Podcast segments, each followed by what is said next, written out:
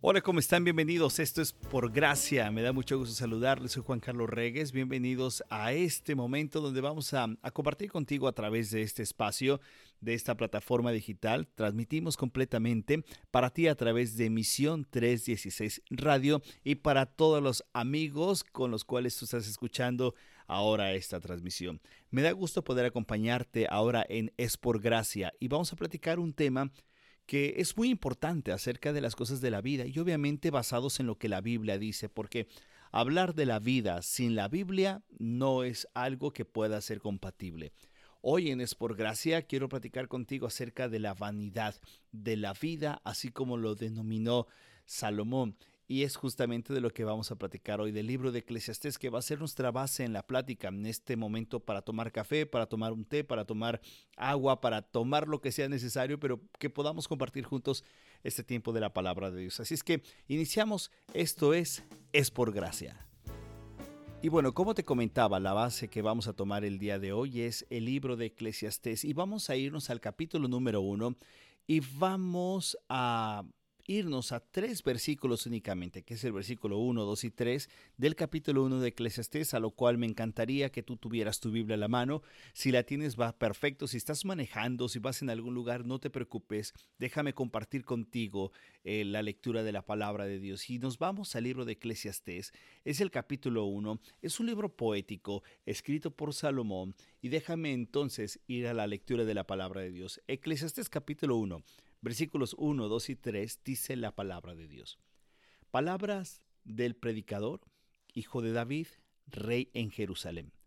Vanidad de vanidades, dice el predicador. Vanidad de vanidades, todo es vanidad. ¿Qué provecho recibe el hombre de todo el trabajo con que se afana bajo el sol? Tres versículos de este primer capítulo de Eclesiastés que vamos a compartir en este momento. Y lo primero que debemos de poner como en la base es que vamos a estar escuchando la palabra vanidad. Y la vanidad yo creo que ahora todos podemos pensar que hasta hay revistas que se llaman vanidades o que se hablan, mira, esta persona es muy vanidosa, ¿no? Y, llevamos mucho el concepto de la vanidad a algo de presunción, de algo de que presumes, algo que es algo, algo que tú tienes que mostrar a los demás. Mira qué vanidoso es porque se ve al espejo y se siente muy guapo, muy bella, o se siente muy linda o muy lindo, ¿no? O mira qué vanidoso porque siempre está presumiendo algo. Bueno, la palabra vanidad que nos describe aquí este libro de Eclesiastés significa algo inútil, algo que es como el vapor que se desvanece rápidamente y no deja rastro. Mira cómo la escritura, cómo la Biblia, cómo este libro de Eclesiastés nos empieza a hacer la gran diferencia de lo que a veces nosotros pensamos lo que significan las palabras o lo que este mundo ahora nos dice que es el significado de las palabras. Lo primero que debemos de notar es que la vanidad es inutilidad, es como el vapor. El vapor tú lo, tú, lo has visto quizás por, en momentos cuando te sale ese vaporcito del café o el vapor de la mañana o el vapor en algo caliente. Es algo que se desvanece rápidamente y no va a dejar ningún rastro. Nadie puede decir, oh mira, aquí hubo vapor. No deja rastro, es algo que se va rápidamente. Y la vanidad entonces la podemos entender como esa palabra que es algo inútil, algo que se evapora, algo que no está dentro de las cosas y no deja huella, no deja rastro. Ahora mira, si tomamos este concepto de la vanidad de esta manera, fíjate cómo vamos a entender lo que dice el versículo 2. Vanidad de vanidades. Es decir, algo que se esfuma. Vanidad de vanidades, todo es vanidad. Y esto es una palabra que nos debe de llamar mucho la atención. Desde la perspectiva humana, cuando dice la palabra debajo del sol, la vida parece vana, parece inútil y es fácil hasta de volverse pesimista. Cuando uno ve estas situaciones, cuando una persona simplemente va por algo vano, algo que quiere mostrar, pero sabemos que al final es algo que se evapora, lo único que sabemos es que a esa vida le hace falta el sentido verdadero de vivir. Y mira, para tener sentido verdadero en nuestra vida, tenemos que tener el sentido del valor que Dios te da a ti. Si no, cualquier cosa que hagamos simplemente se va a convertir en algo que no te va a dejar satisfacción en tu vida. ¿Cuántas veces hemos escuchado historias de gente que de pronto tiene la fama, tiene el poder, tiene la riqueza, tiene las cosas vanas, tiene, tiene eso que de pronto parece ser lo mejor que el mundo puede ofrecer. Y de pronto te enteras en las noticias, o quizás gente muy cercana a ti, que cuando los conoces a fondo, cuando te enteras de qué pasa en su vida, hay una tristeza profunda. ¿Por qué? Porque solamente buscó en la vanidad, en lo vano, en lo falso, en lo que se muestra, en lo que puede dar orgullo, en lo que puede recibir aplausos. Simplemente muestra eso.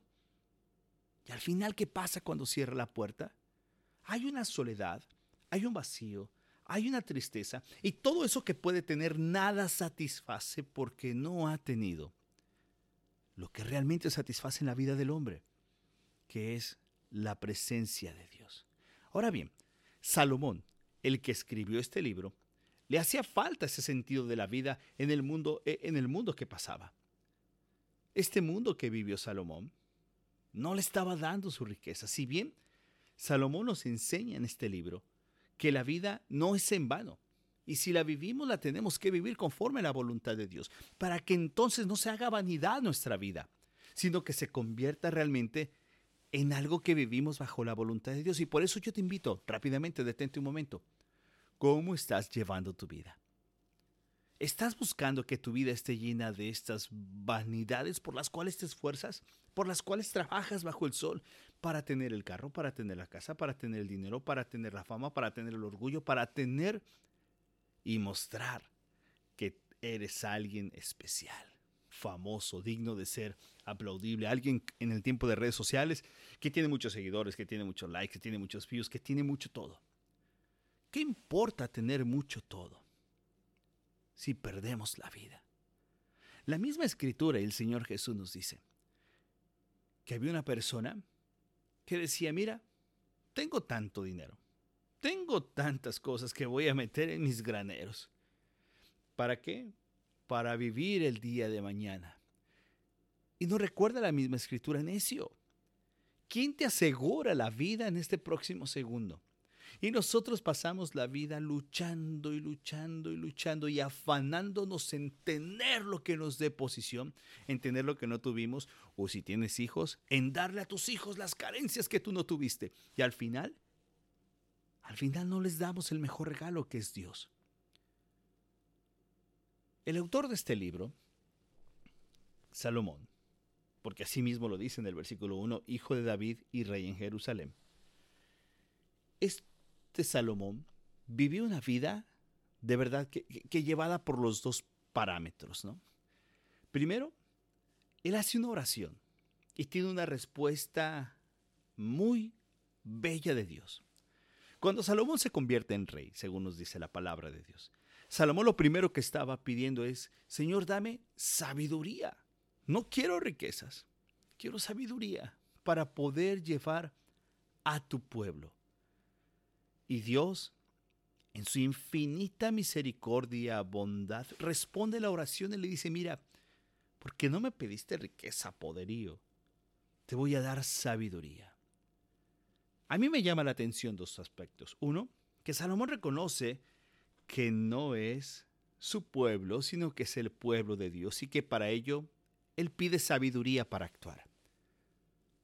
A veces en nuestra vida lo que menos pedimos a Dios es Señor, dame sabiduría para poder vivir la vida que tú me has dado, la vida que tú me diste, el empleo que tú me has dado, la familia que tú me has permitido tener, las amistades con las que me has rodeado. Señor, dame sabiduría.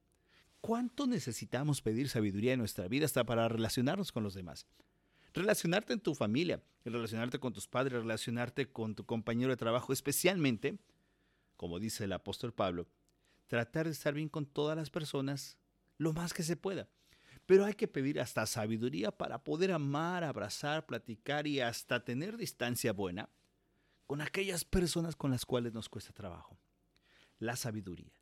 Y Dios dio sabiduría. El rey Salomón inició su reinado con una humildad y estaba buscando la sabiduría y la ayuda de Dios siempre. Pero ¿sabes qué pasó con Salomón? Que al ir creciendo en su vida, en su reinado, su corazón se fue desviando y se desvió totalmente de Jehová. Se desvió totalmente de ese Dios que le había concedido no solamente sabiduría, sino riquezas.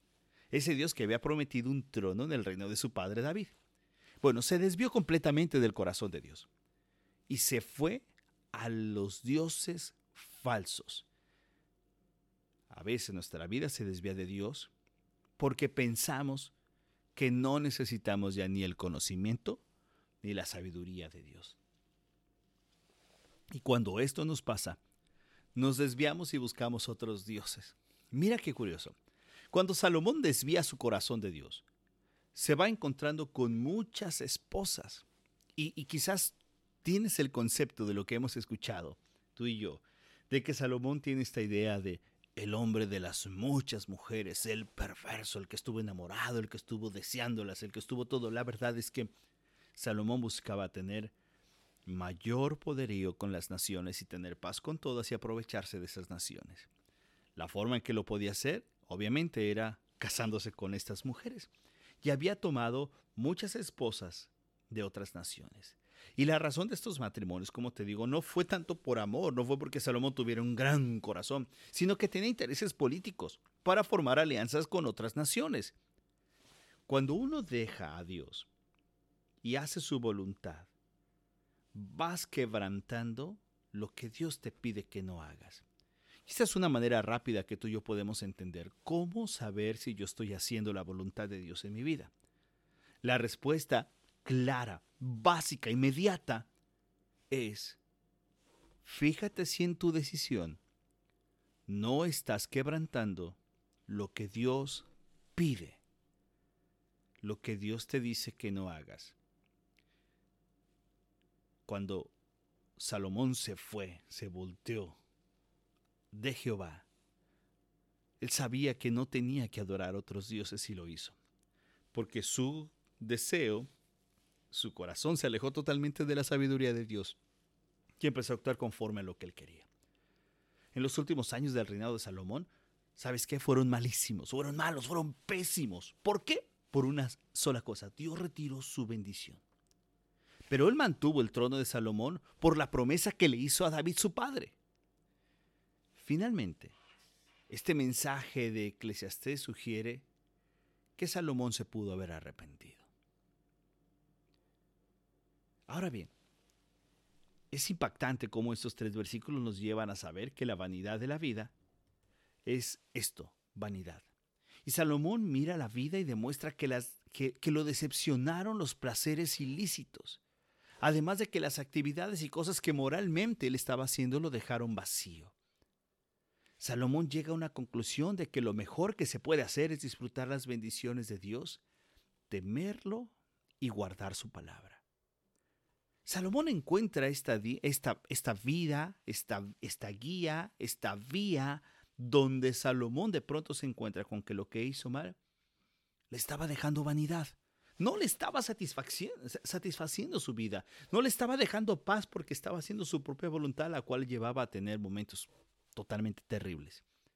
Cuando Salomón llega a la conclusión de que es mejor disfrutar de las bendiciones de Dios, temerlo y guardar su palabra, Salomón a, través de este escrito de Eclesiastés nos enseña que hay vida después de la muerte, que nosotros no podemos tener simplemente nuestra mirada pensando en lo que está acá, sino pensando en lo que va a haber mañana. Estos tres primeros versículos nos muestran que todo puede ser vanidad si tú simplemente te entregas a tus satisfacciones sin buscar la voluntad de Dios. Tenemos un gran problema el espíritu del hombre es un espíritu que necesita al espíritu de Dios. Salomón lo que nos aconseja a través de esos tres versículos es que apreciemos la vida y las bendiciones mientras nosotros podamos vivirla. La vida la tenemos que vivir conforme a lo que Dios nos da. ¿Por qué?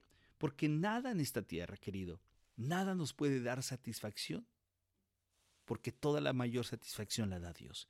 Dice la Escritura, hay que estar contentos con todo. En ocasiones nosotros por anhelar lo que es, eh, el sueño, el trabajo, el deseo, nos olvidamos de la voluntad de Dios. Y ahora quiero ser muy claro y no quiero malinterpretar. Dios no está opuesto a que tú tengas sueños, a que tú tengas grandes metas, a que tú tengas deseos de crecimiento personal. Dios no está peleado con ello. Lo malo es que cuando nosotros queremos eso, dejamos a Dios de lado para buscar ese objetivo, pase lo que pase, pise a quien pise, haga lo que haga. Muchas ocasiones en la iglesia me han pedido, pastor, por favor, ora, ora por mí porque no tengo trabajo y necesito trabajar. Y empezamos a orar por él, y la iglesia ora por él, y los hermanos oramos por él. Pero llega un momento donde Dios responde la oración, y es una respuesta a lo que nosotros estábamos orando y le da ese trabajo. Y de pronto empieza a desaparecer de las reuniones de estudios bíblicos, de las reuniones dominicales, de las reuniones de hermanos. Y cuando le preguntas, ¿qué pasa? ¿Por qué has faltado? ¿Te hemos extrañado? La respuesta es, es que tengo mucho trabajo. Y ahí es cuando pienso que la bendición que Dios te da no la supimos administrar. Porque entonces buscamos tanto empeño por un trabajo que le pedíamos a Dios que nos olvidamos al Dios que nos dio el trabajo. Vivir en el mundo como realmente es, es vivir en un mundo de esperanzas falsas. No te dejes llevar por la esperanza falsa que te da este mundo. La mejor satisfacción te la da Dios, la mejor esperanza te la da Dios. Tengamos fe en lo que Dios va a hacer en nuestra vida. Quédate contento con lo que tienes. Sea agradecido con lo que vives. A veces es tan, tan fácil tomar una taza de café, eh, tomar un pan, ponerte una playera, abrocharte un tenis, respirar, más con estos tiempos que ha sido tan complicado las enfermedades respiratorias. Y uno parece que lo recibe simplemente como, como algo que debemos y que exigimos. ¿Sabes? Todo lo que tenemos es un regalo de Dios. Y la vida va a tener sentido cuando caminamos con Dios, cuando buscamos a Dios, cuando todo este esfuerzo que hacemos bajo el sol, como dice Eclesiastes, se convierte en un esfuerzo que tenemos que hacer, sí, en un trabajo que tenemos que hacer, pero no está en lo que obtengamos de él, sino sabiendo que Dios nos va a bendecir por medio de ese trabajo, por medio de ese sueño, por medio de esa aspiración. Tenemos que tú y experimentar que cualquier cosa que hagamos bajo el sol, hagámosla bajo la voluntad de Dios. Si estás trabajando en este momento, yo te invito a que lo hagas con toda la dedicación, con todo el esfuerzo. Sí, quizás estás en un trabajo medio pesado, con un jefe medio complicado, con unos clientes medios difíciles, o posiblemente estás en una condición física que ahorita dices, no puedo, Juan Carlos, de verdad, tú estuvieras en mi lugar. Bueno, te invito a que cada vez que entre la desesperación, el cansancio, ese deseo de tirar la toalla, acuérdate de algo hermoso, que tú estás dando testimonio de Dios a través de tu trabajo. Cuando tú estás en la escuela y te cuesta trabajo la escuela y no quieres y ya quieres aventar los libros y no quieres seguir adelante, recuerda que Dios está a tu lado y que ese estudio Dios te va a bendecir por ello. Si estás haciendo el gran trabajo de ama de casa, que es constante, es 24/7, sigue poniéndolo en manos del Señor y deja que Dios te guíe, deja que Dios te dé la sabiduría, la paz, lo necesario. Varón, si tú estás trabajando, si estás llevando a tu familia, pide a Dios que tu esfuerzo sea no para que digan, wow, mi padre es el gran proveedor, mi madre es la proveedora, no, sino para que tú des testimonio de que la fuerza, el conocimiento, el talento que Dios te ha dado, ha sido proveído por Dios. Entonces, cada cosa que tú vivas en tu vida va a ser una paz, porque vas a experimentar que tú no te desgastas simplemente por un desgaste de la vida, sino que tú estás contento porque sabes que Dios te va a proveer en todo instante. Salomón experimentó con la vida y descubrió que no hay satisfacción permanente en las posesiones. Hoy yo quiero tener esto, hoy yo quiero tener lo otro, querido. Y a veces, no, no a veces, siempre, cuando alguien muere, no se ha visto que le pongan la casa encima, ni el dinero encima, ni los carros encima. Qué bueno que tienes un, un bien, una posesión, disfrútala y agradece a Dios. Pero sabes, tranquilo, que tu verdadera posesión no está en este lugar, sino en el cielo, en la vida eterna garantizada por Dios. Salomón descubrió que no hay satisfacción en los placeres. Ah, tengamos mucho cuidado. No te dejes llevar por un placer de cinco minutos, de treinta minutos, de dos años. Mejor vive sobre la vida eterna. Salomón descubrió que no hay satisfacción en el poder, no. Seamos como el Señor Jesús, donde nos enseñó que el más grande tiene que servir. Salomón experimentó en su vida que no había satisfacción en el prestigio. Mira, a veces tanto en la vida de la iglesia o en la vida del trabajo, en la vida general, Buscamos la aceptación y el aplauso de otro y que te pongan una placa en la entrada de la ciudad o que digan qué trabajador, qué buen eh, estudiante, qué hombre tan sabio, eh, el, qué, qué mejor dador. No, no, no, no, no, no, no, no. Querido, no esperes esas frases de los hombres. La escritura dice que si quieres fama la vas a tener en esta tierra, pero no allá, del otro lado, donde vamos a estar con el Señor. Busca mejor. Busca mejor vivir bajo el único prestigio que es el más grande, que es escuchar las palabras del Señor Jesús, que te diga, buen siervo fiel. Eso es lo más importante. Escuchar esas palabras. Saber que lo que estás haciendo lo estás haciendo para gloria de Dios y que lo estás haciendo con un corazón agradecido y convencido de que Dios tiene control de la vida. Salomón se dio cuenta que lo tenía todo, sabiduría y riqueza. ¿Y sabes qué? Estaba vacío. Y aquí hay una pregunta que debemos hacernos. ¿Estás viviendo para Dios o estás viviendo para el mundo? ¿Estás viviendo para tu propia vida, tus deseos? ¿Estás en vanidad o estás en gratitud?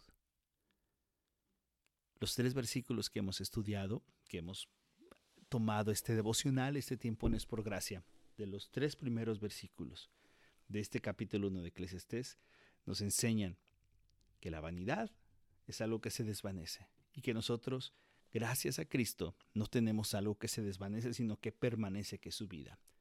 Hoy te quiero invitar a que si tú quieres vivir en la perfecta voluntad de Dios, pongas tus sueños, tus anhelos en el Señor Dice la escritura que cualquier cosa tú vayas a Dios en oración. Y mira, si tú eres un hijo de Dios a través de la sangre de Cristo Jesús, tú y yo tenemos un acceso inmediato, abierto al Padre, para poder hablar con Él. Para poder decirle, Padre, tengo este proyecto, tengo esta idea en mi familia, está pasando esta circunstancia en mi trabajo. Padre, ayúdame a hacer tu voluntad, dame sabiduría para poder actuar, para poder decidir. Si tú no eres un hijo de Dios y no has aceptado a Cristo Jesús como tu Señor y Salvador, te invito a que tengas el primer acto de sabiduría en tu vida, que es saber y reconocer que todos hemos pecado y que no hemos querido nada con Dios, que simplemente hemos querido hacer nuestra voluntad, nuestros deseos, nuestros placeres, pero que no queremos hacer la voluntad de Dios, que a Dios simplemente lo dejamos a un lado. Sí, a veces hay gente que cree en Dios, pero es un Dios a la medida, ¿no? No el Dios de la Biblia. Hoy yo te invito a que pongas tu mente, tu corazón sabiendo que eres un hombre y una mujer que quizás has quitado a Dios de los planes de tu vida y que las consecuencias han sido nefastas. O que quizás estás viviendo soledad, tristezas, raíces de amargura en tu vida y que hoy necesitas el abrazo de Cristo. Reconoce que eres pecador. Acepta a Jesús como tu Señor y Salvador. Y deja que entonces tu vida ahora tenga un sentido especial. Que la vanidad de la vida se convierta en la esperanza real de aquel que va a venir por su iglesia, por sus hijos. Y no hay nada mejor en tu vida. Levantarte cada mañana, saber que hay un Dios poderoso y hermoso que mandó su único Hijo a morir por nosotros en la cruz del Calvario y que por ende tenemos el mayor regalo de la vida, que es la vida eterna. Y, y, estamos entonces sentados en lugares celestiales en Cristo Jesús, con todo lo que Él nos da, con la mayor posición que tú tienes, que es la de ser hijo de Dios, por la gracia de Cristo y que por Cristo y su sacrificio en la cruz y su resurrección, su muerte y su resurrección, nos ha dado la gran oportunidad de llamarle a Dios Padre y poder entrar en su presencia en todo momento. Que Dios te bendiga, que este mensaje que tú has escuchado haga eco en tu corazón, que el Señor lo siembre, lo siembre que dé raíces profundas y que pueda dar fruto en tu vida. Recuerda, tu vida tiene sentido si la vives bajo la voluntad de Dios. Soy Juan Carlos Regues, me dio muchísimo gusto eh, acompañarte, que me acompañaras en este tiempo. Recuerda que puedes seguir todos los mensajes de un servidor a través de misión316.org. Recuerda que es con doble O, misión316.org. Gracias por escucharnos a través de Misión 316 Radio y a través de esta emisora donde tú nos estás escuchando ahora. Que la gracia del Señor que tiene una perfecta, buena y agradable voluntad para nuestra vida, te acompañe en este día y para siempre. Que Dios te bendiga.